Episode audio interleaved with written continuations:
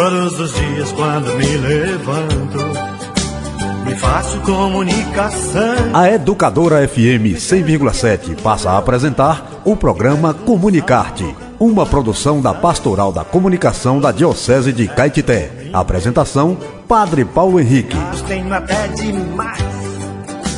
Às vezes rezo pelo mundo, que faz tempo que perdeu a paz. Às vezes rezo por algum irmão, ou canto um canto de louvor. Às vezes rezo pra pedir perdão, quero ser um comunicador. Amados irmãos, amadas irmãs, graça e paz. Nós estamos iniciando o nosso programa Comunicarte nesta segunda-feira, 27 de junho do ano de 2022. Pela liturgia da igreja, nós estamos celebrando a 13 terceira semana do tempo comum. Estamos aí nessa semana em que a igreja nos convida a lembrar do grande apóstolo Pedro, Pedro e Paulo, as duas colunas de sustentação da nossa igreja. E no programa Comunicarte de hoje, nós vamos escutar o nosso momento de reflexão, vamos também trazer as notícias da nossa Diocese de Caetité e vamos também dizer aquilo que vai acontecer em nossa Diocese nos próximos dias. Fique ligado, acompanhe o nosso programa Comunicarte. No programa Comunicarte, a vida em parábolas, com o Padre Paulo Henrique.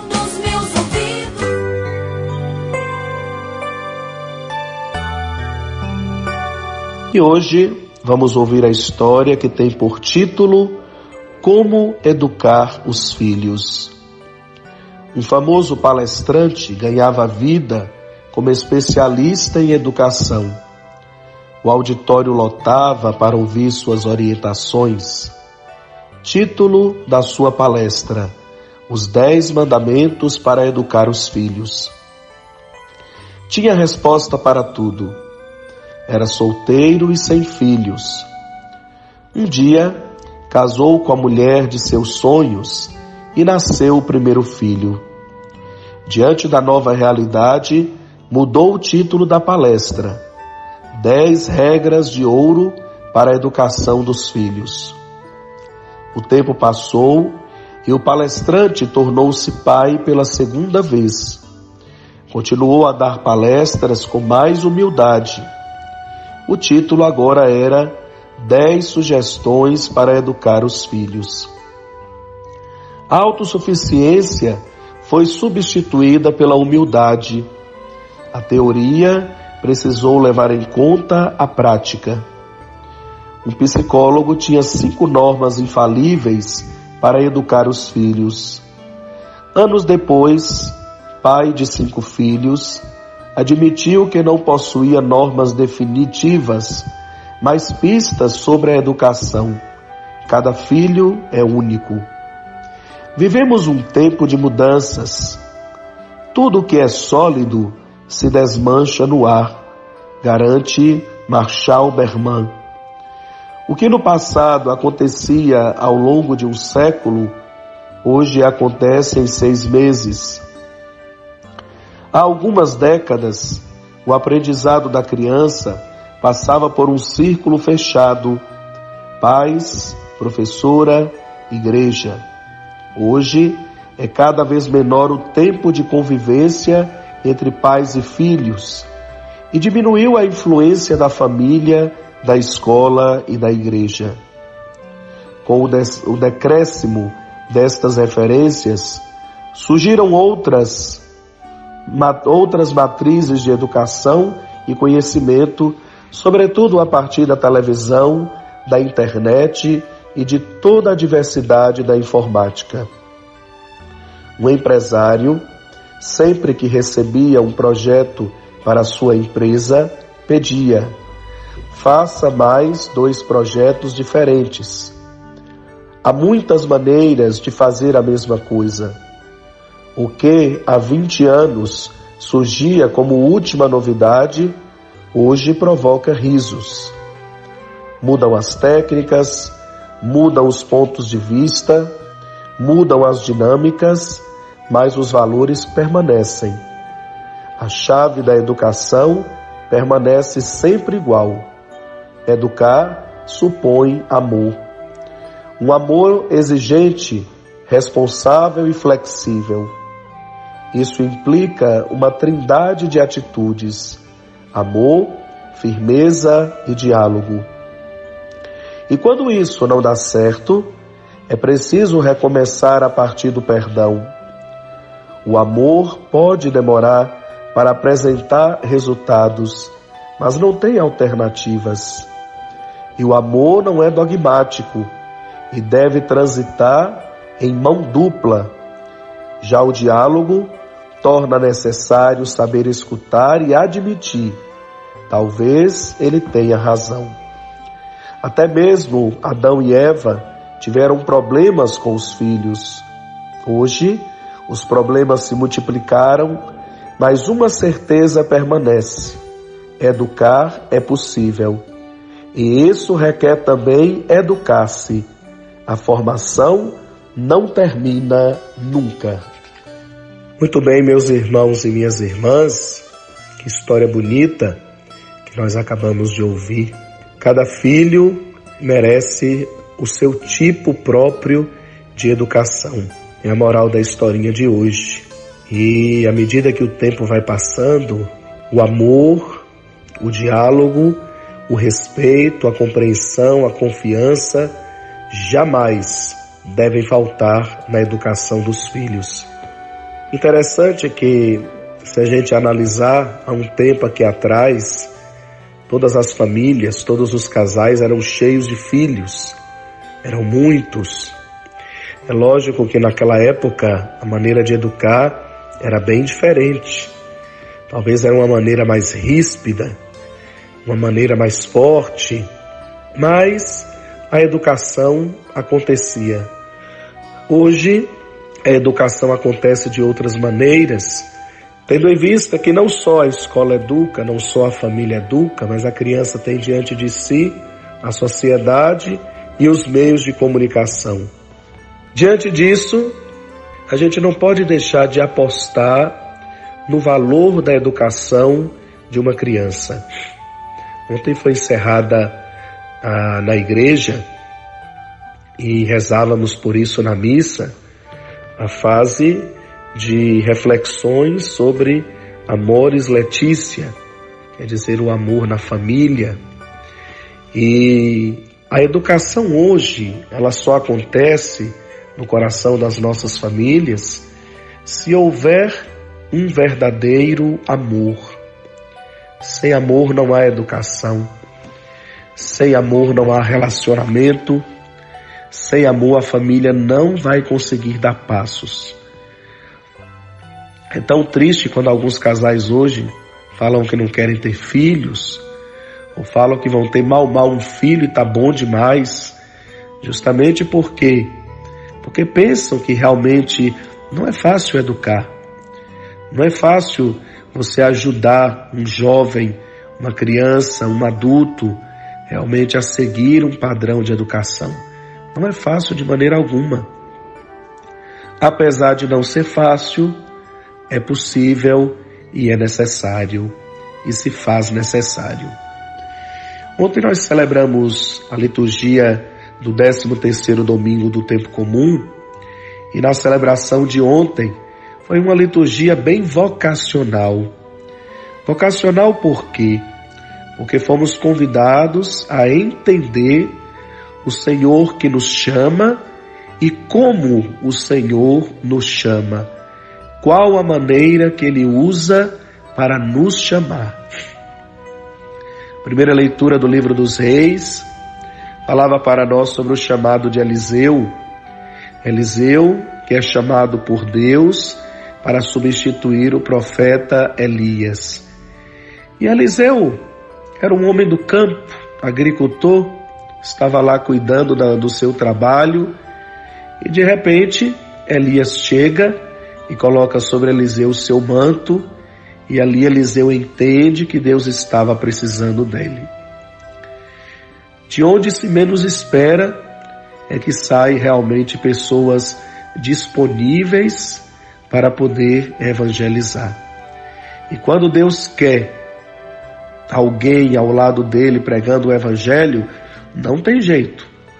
Ele arruma maneiras diversas para fazer com que aquela pessoa possa realmente atender ao seu chamado e ao seu pedido. O que, que Eliseu fez? Perdeu os bois, matou alguns, deu comida para seu povo, despediu da sua família e foi embora profetizar. Meus irmãos e minhas irmãs, diante do chamado de Deus, qual é a nossa resposta? Será que teríamos essa mesma coragem de Eliseu?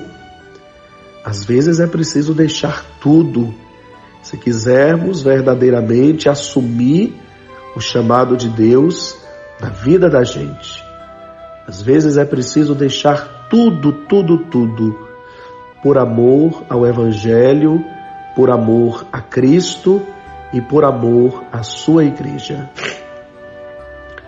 No evangelho que nós ouvimos, Jesus vai para Jerusalém e o caminho de Jerusalém é um caminho de provações, porque lá em Jerusalém ele vai entregar a sua vida totalmente por amor a nós.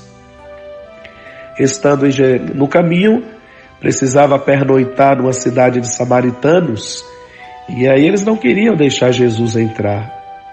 Os discípulos, numa, numa atitude de autoritarismo, Senhor, manda a gente botar desse, mandar descer fogo do céu sobre esse povo. Quer dizer, vamos jogar uma praga nesse povo. E Jesus os repreendeu. Para dizer que não é assim que se constrói o reino de Deus. Querendo que as pessoas façam a sua adesão a Jesus, colocando goela abaixo. Não é assim. Mas aderir a Jesus é aderi-lo com amor e por amor. Por amor a Ele, por amor à sua igreja. Alguém fala para Jesus: Eu te seguirei para onde quer que vá, fores. E Jesus já diz logo: As aves têm ninho, as raposas têm tocas, o filho do homem não tem onde repousar a cabeça. Quer dizer, seguir Jesus é desprender-se de todos os bens materiais.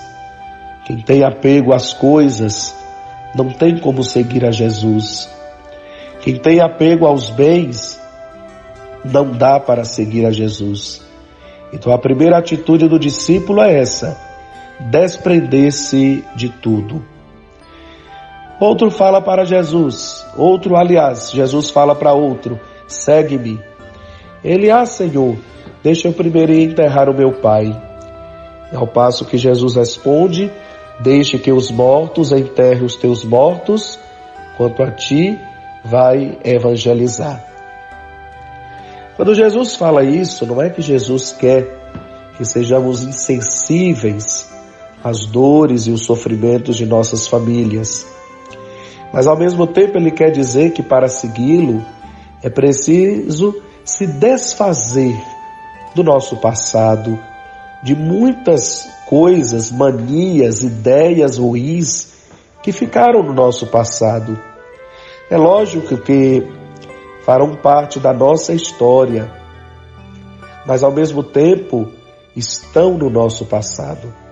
Então Jesus fala que é preciso se desvencilhar dessas manias ruins. Por fim, Jesus fala para outro: segue-me.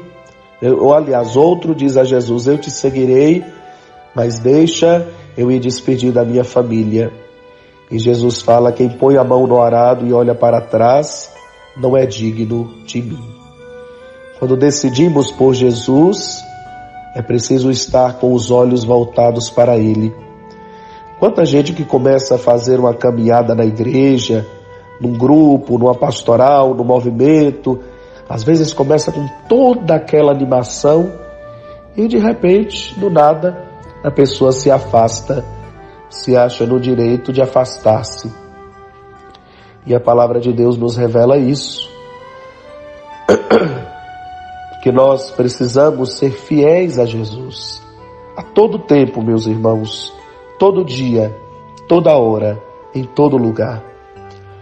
Quando a gente começa a caminhar com a igreja, começa com aquela animação e depois deixa, e aí arrumando justificativas absurdas pelas quais saiu, é sinal de que olhamos para trás no arado do Senhor.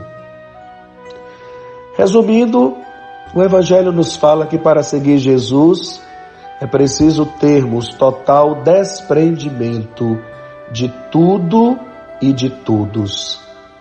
Qualquer barreira que esteja diante de nós pode impedir o nosso seguimento a Jesus, pode comprometer o nosso seguimento a Jesus.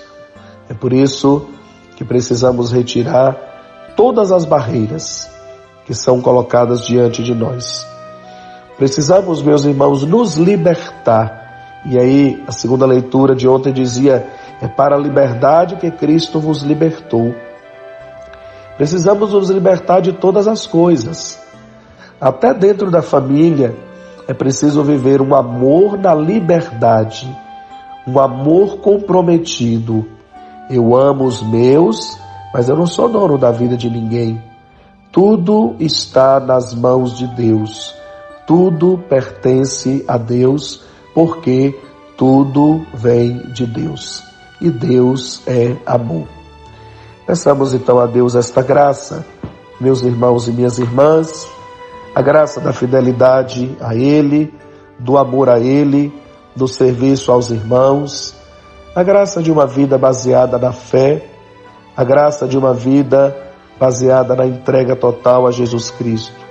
Nunca olhemos para trás diante da, via do, da vinha do Senhor. Olhemos sempre para frente, para esse Deus que nos ama e que nos chama. Comunicar-te notícias e os acontecimentos da Diocese de Caetité.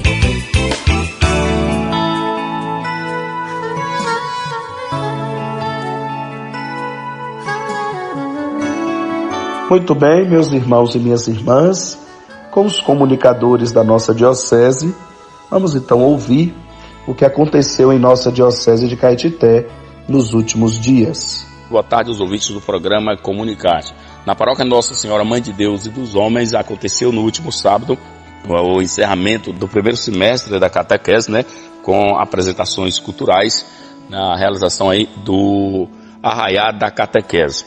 Neste domingo, né, o 13 terceiro domingo do tempo comum, aconteceu uma missa às 9 horas da manhã no futuro santuário, né, presidida pelo vigário paroquial Padre Alfredo, e às 19 horas, né, missa na Igreja do Divino Espírito Santo. Nesta semana, é, quarta-feira, duas comunidades aqui na paróquia celebram com o padroeiro, né, São Pedro, a comunidade de Bico Duro, que fica 13 quilômetros aí da sede da paróquia, né, e a comunidade de Lagoa Funda, que fica aproximadamente também 15 quilômetros aí da sede do município. Então, ambos celebram aí São Pedro como padroeiro. Informou Gilmar Santana, agente da Pascom, para o programa Comunicarte. Muito bem. Lembrando também que outras paróquias da nossa diocese, duas paróquias, celebraram o padroeiro São João Batista neste último dia 24 de junho, as paróquias de Pindaí e de Presidente Jânio Quadros. Após a celebração de dias intensos do novenário, no último dia 24, tais paróquias celebraram o seu padroeiro com toda alegria e com todo amor. Depois, agora, nesses dias, a paróquia São Pedro Apóstolo, lá de Aracatu, está também fazendo a novena preparatória em louvor ao seu padroeiro São Pedro. Então queremos nos unir à paróquia de Aracatu que nesses dias está celebrando São Pedro. E no último domingo, o vicariato Nossa Senhora Rainha do Sertão celebrou, realizou a assembleia do vicariato, assembleia sinodal do vicariato, que foi acontecida na paróquia Santo Antônio de Guanambi, no salão paroquial. A assembleia foi presidida pelo padre Eutrópio e contou com a presença de várias pessoas da, das, das sete paróquias do vicariato, como também dos padres e das religiosas.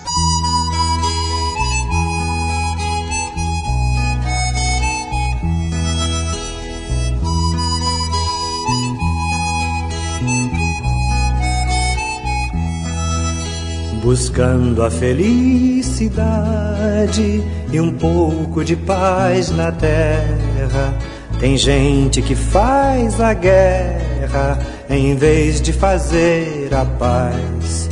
E é triste, mas é verdade que até quem já foi chamado e põe sua mão no arado, por vezes olha para trás. O tempo que não perdoa te fala de eternidade e pede a sinceridade de ouvires a voz do Senhor. Não deixes que fale à toa, nem finjas que não ouviste, que a vida é vazia e triste para quem não arrisca no amor. Não digas não a Deus, mesmo que doa, não digas não. Não digas não a Deus, mesmo que doa, não digas não. Quando é teu Deus quem fala, meia resposta não vai valer. Não digas não, nem talvez, é do que tu disseres que vais depender. Não digas não, nem talvez, é do que tu disseres que vais depender.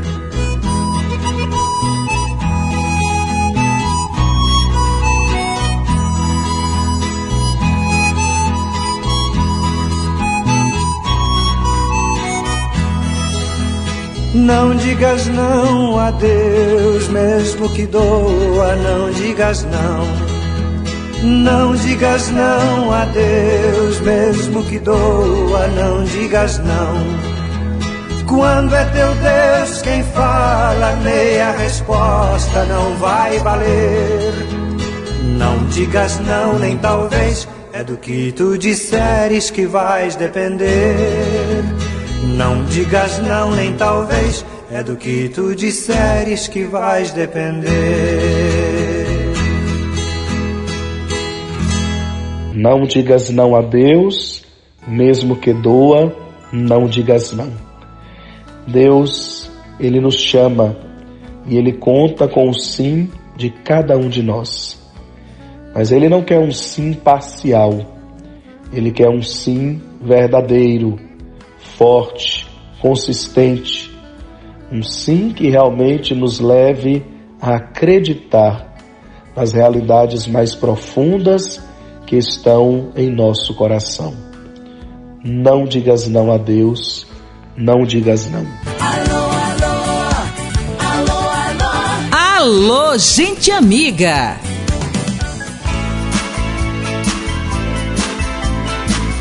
E agora é hora de mandarmos os nossos alôs.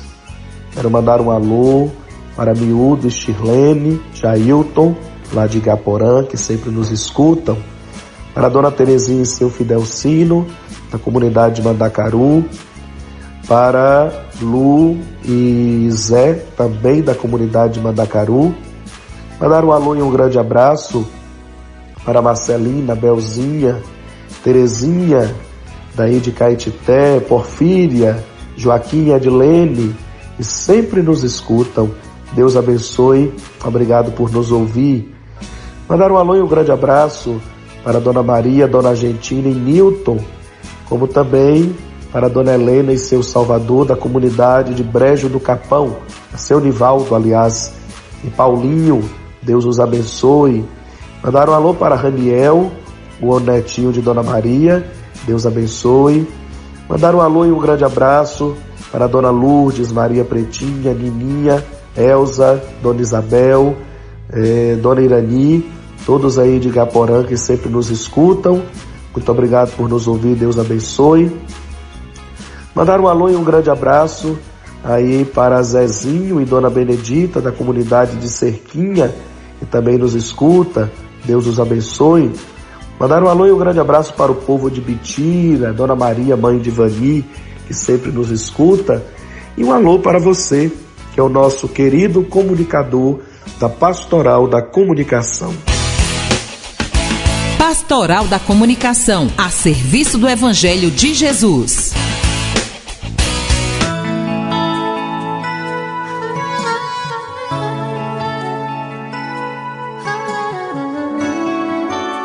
E assim, meus irmãos, chegamos ao final de mais um programa.